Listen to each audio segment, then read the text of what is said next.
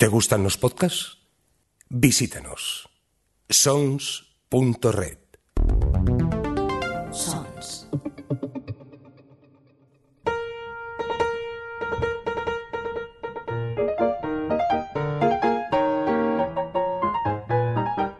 Librorum.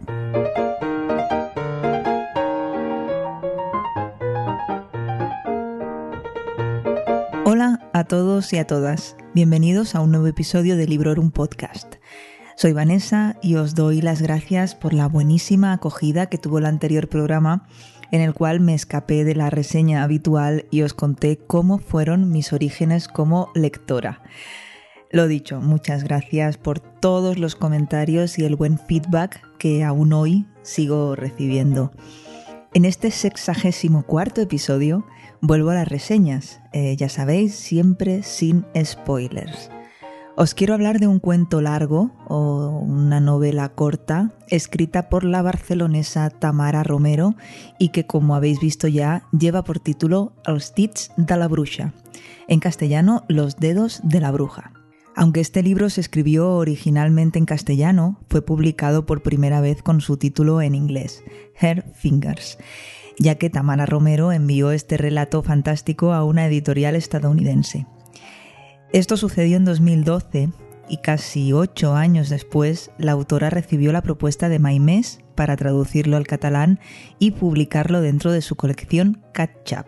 Y esta es ni más ni menos mi edición. Es una edición en papel muy chula, de tan solo 117 páginas del año 2020, con unas ilustraciones preciosísimas de Cristina Cid y un prólogo de Víctor García Tour en el cual, como ya creo que sabréis que hago siempre porque a veces os lo he contado, esperé a leer después de haber leído la novelita. Ah, y este ejemplar lo compré en la librería La Araña de Sardañola del Vallès. Es el segundo libro de esta colección que traigo a Librorum y el primero de los dos os recuerdo que es Els assassinats de la Molly Southbourne de Taddis Thompson que tenéis reseñado como siempre sin spoilers en el episodio número 60 y en este episodio además os hablo un poquito sobre, sobre esta editorial, Maimes.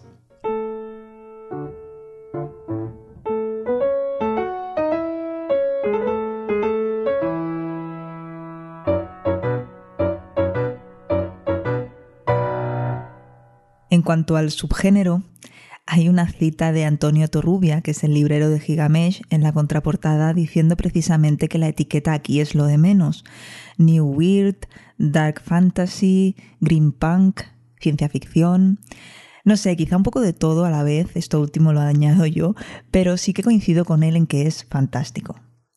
En su prólogo, el escritor Víctor García Tour añade otra etiqueta a este batiburrillo eh, lo bizarro, este cajón desastre, esta amalgama de subgéneros de lo fantástico y de lo extraño. Él habla de lo extraño con, con E mayúscula, que se dan cita en esta obra y que, según nos cuenta Víctor, en muchas obras actuales, eh, es propio de autores y autoras que han mamado de, de, una serie de referentes culturales entre los que destacan precisamente la mezcla de diferentes géneros. El punto de partida de la historia ya lo podéis leer en la parte posterior de la misma cubierta, pero aún así ahí va.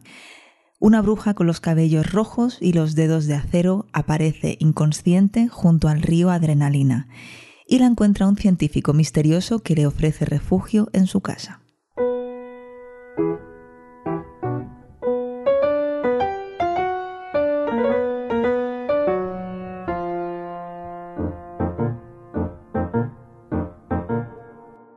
La novela sigue una estructura muy marcada.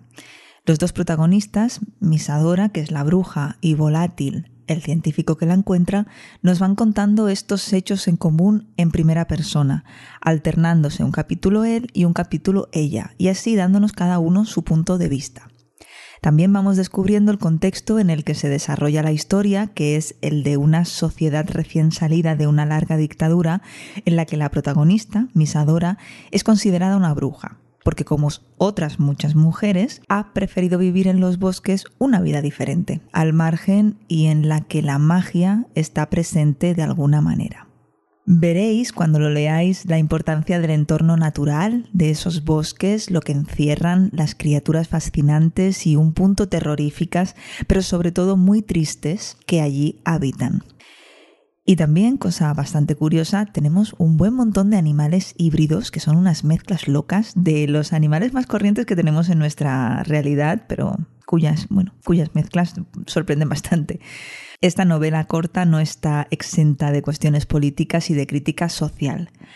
Algunos de los que no viven en los bosques también quieren huir de la realidad de esta sociedad en la que, eh, según nos retrata Romero, las drogas son gratis y se consiguen, pues, como conseguimos nosotros en estos días el gel hidroalcohólico para lavarnos las manos a las entradas de cualquier local público, pues allí incluso en medio de la calle.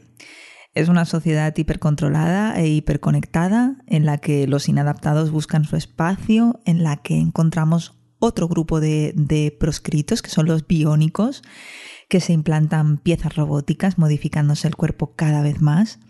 Además de los biónicos, hay otro grupo de personajes que son los robots, propiamente dichos, que son normalmente domésticos, que ayudan en las tareas y demás. Y por último tenemos a los sonámbulos, que mejor ya descubrís vosotros eh, de qué palo van, porque parece que estoy contando mucho, aunque la verdad no tanto, porque aquí hay muchísima, muchísima tela, hay muchos secretos que se esconden en los troncos de los árboles y, y en realidad donde menos te lo esperas. Cómo ha llegado Misadora al margen del río inconsciente, donde la encuentra volátil, este científico que además tiene una enfermedad mortal y también esconde muchos secretos.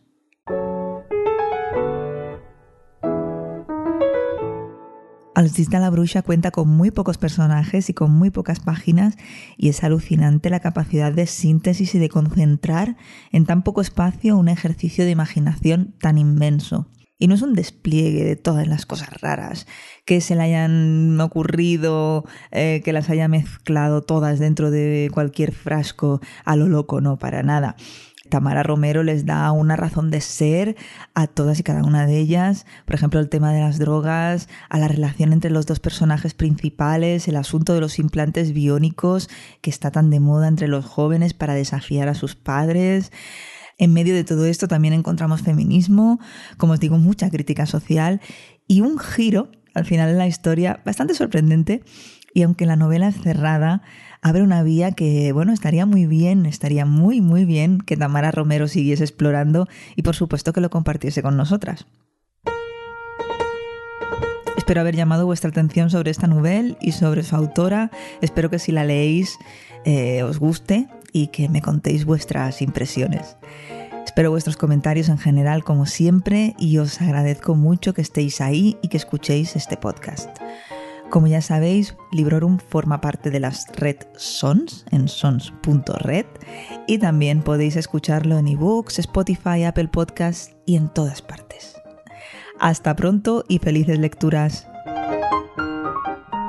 Acabas de escuchar Librorum, un podcast alojado en Sons, red de podcasts. Encuentra mucha más información de este episodio en nuestra página web, sons.red barra Librorum y descubre muchos más podcasts en sons.red.